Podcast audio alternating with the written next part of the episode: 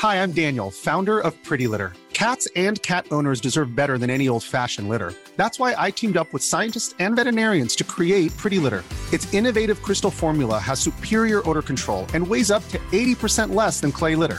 Pretty Litter even monitors health by changing colors to help detect early signs of potential illness. It's the world's smartest kitty litter. Go to prettylitter.com and use code ACAST for 20% off your first order and a free cat toy. Terms and conditions apply. See site for details.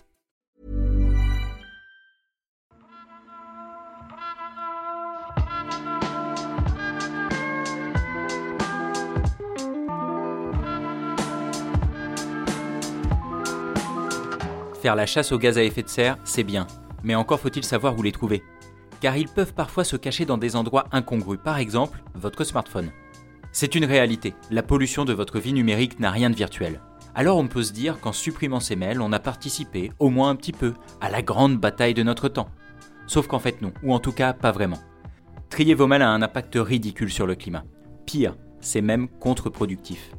Pour réduire son empreinte carbone, il faut déjà comprendre ce qui pollue vraiment et une fois qu'on a compris ça, il faut se rendre compte qu'on ne peut pas agir sur tout. C'est ce qu'on va découvrir dans ce nouvel épisode de L'envers du décor, le podcast environnement du service science du HuffPost.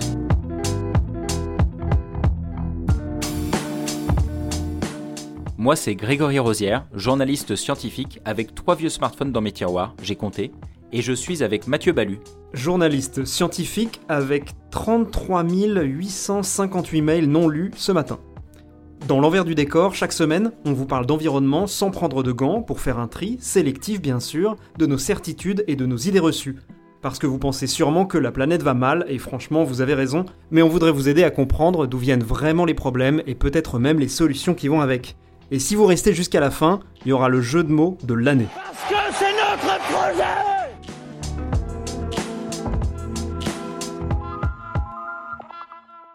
Tu t'es déjà demandé, toi, combien tu produisais de CO2 juste en utilisant ton smartphone ou ton ordi?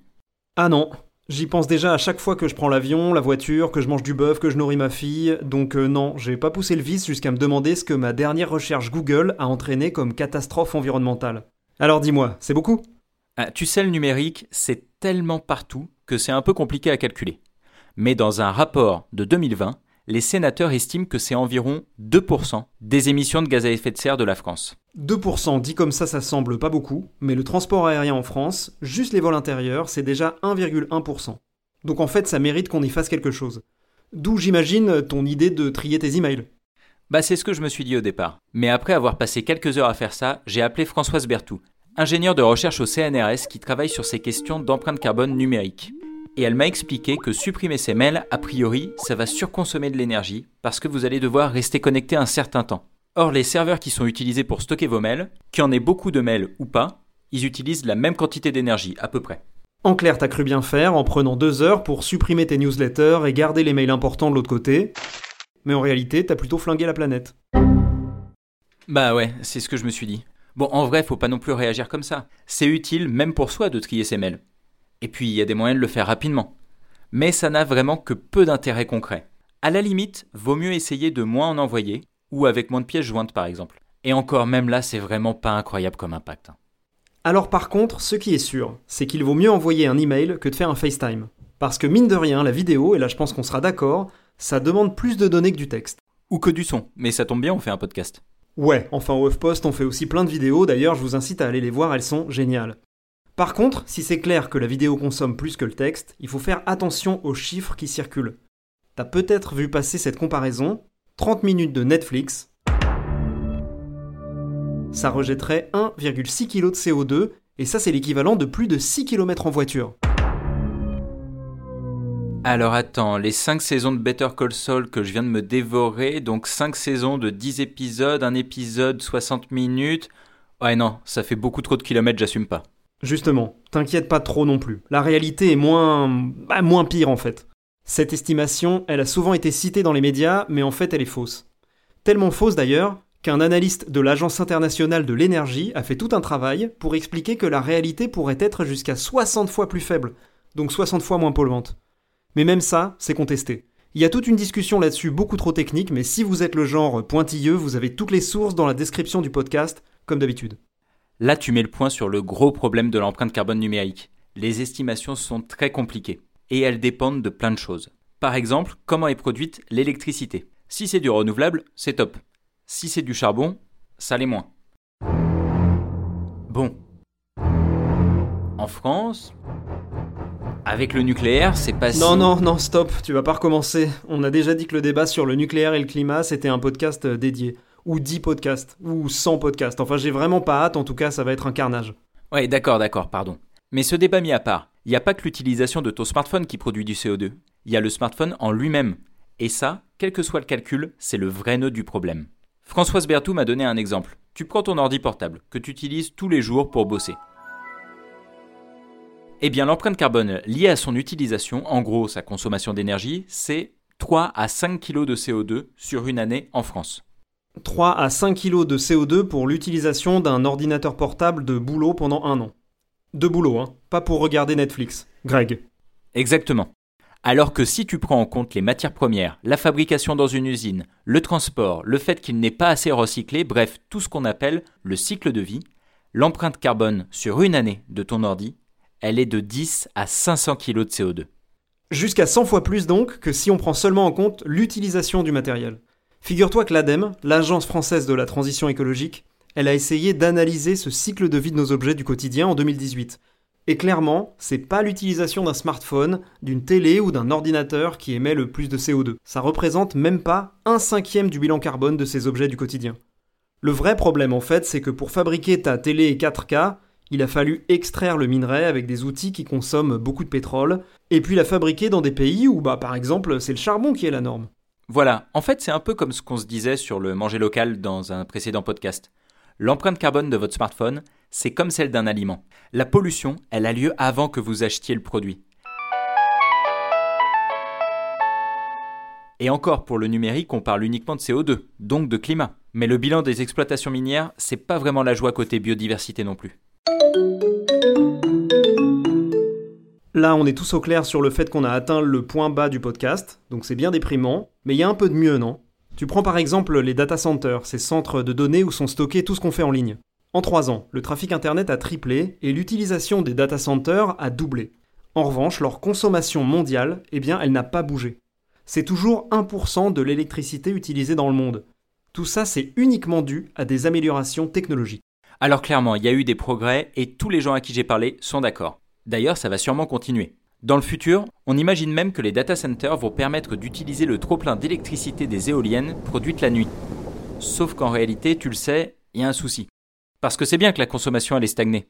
Mais ce qu'on veut, nous, vu le défi climatique, c'est quand même qu'elle baisse. Et pourquoi elle ne baisse pas, malgré le progrès technologique? Eh bien ça, c'est l'effet rebond. Et c'est tout le débat sur la 5G d'ailleurs. Today, as we invest in 5G, we see a future of unlimited possibilities. Avec la 5G, vous avez un coût électrique au gigaoctet transporté qui est bien inférieur à ce qu'on a en 4G. Mais en réalité, la 5G est conçue pour transporter beaucoup plus de gigas. Donc à la fin, on aura mécaniquement plus de consommation d'électricité.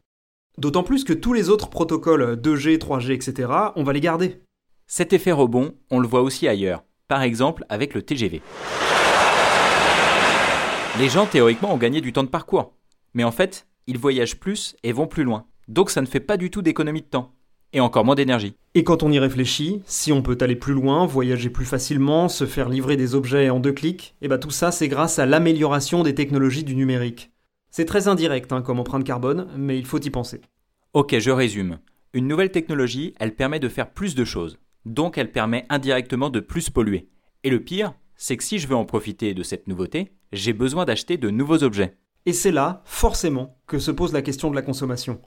Par exemple, est-ce que c'est vraiment si utile que ça d'avoir un frigo ou un lave-linge connecté que tu peux contrôler avec ton smartphone? Tout ça, ce sont des objets qui vont induire plus de pollution numérique. Et comme ils sont plus complexes, ils risquent aussi de tomber en panne plus vite.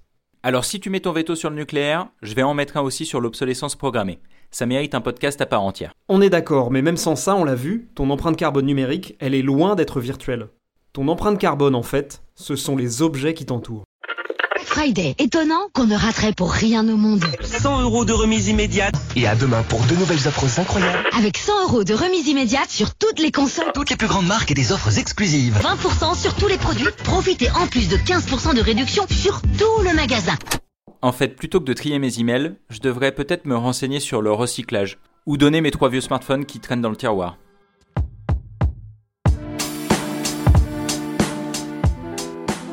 Prendre conscience de l'impact environnemental de votre vie virtuelle, c'est une bonne chose. Mais il ne faut pas croire que supprimer ces emails ou arrêter le streaming va vous rendre blanc comme neige. Si toutes les actions sont bonnes à prendre dans la lutte contre le réchauffement climatique, autant essayer de prendre les décisions les plus efficaces. Notre empreinte carbone numérique, elle est avant tout liée à nos moyens de production, à notre industrie, à notre mix énergétique.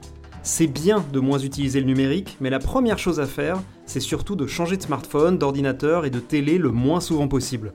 Et aussi d'essayer de les réparer, voire de les faire réparer s'ils tombent en panne. Et puis plus généralement, ce serait pas mal de commencer à s'interroger sur l'usage qu'on fait du numérique. Grosso modo, la 5G, c'est pour nous permettre euh, de regarder des films porno, même quand vous êtes dans votre ascenseur en HD. Et je parle pas du porno. Et sans rentrer dans un débat d'ascenseur, si les nouvelles technologies pourraient verdir un peu plus notre vie virtuelle, il n'y a pas de formule magique. Si on continue de consommer toujours plus sans changer nos usages et notre fonctionnement, on va clairement foncer dans le mur à la vitesse 5G. À la vitesse 5G. Salut Greg et salut à tous, merci de nous avoir écoutés. On espère que maintenant vous allez regarder vos mails avec votre vieux smartphone plutôt que les supprimer avec votre iPhone 5G flambant neuf. N'hésitez pas à partager ce podcast à vos amis ultra connectés comme à vos amiches anti-numériques. Si cet épisode vous a plu, abonnez-vous sur votre appli de podcast préféré et laissez-nous un commentaire, c'est gratuit et ça ne pollue pas trop. Vous pouvez aussi en discuter sur les réseaux sociaux, le hashtag c'est envers avec un T du décor. A bientôt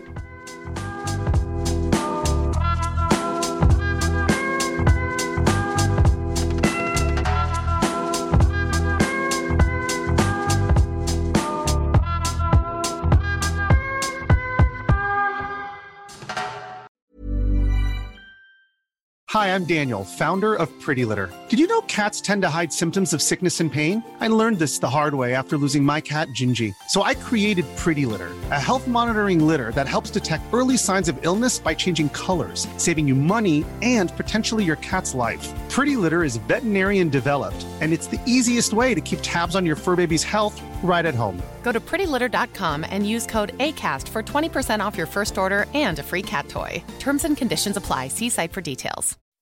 When you make decisions for your company, you look for the no brainers. If you have a lot of mailing to do, stamps.com is the ultimate no brainer. Use the stamps.com mobile app to mail everything you need to keep your business running with up to 89% off USPS and UPS. Make the same no brainer decision as over 1 million other businesses with stamps.com. Use code PROGRAM for a special offer. That's stamps.com code PROGRAM.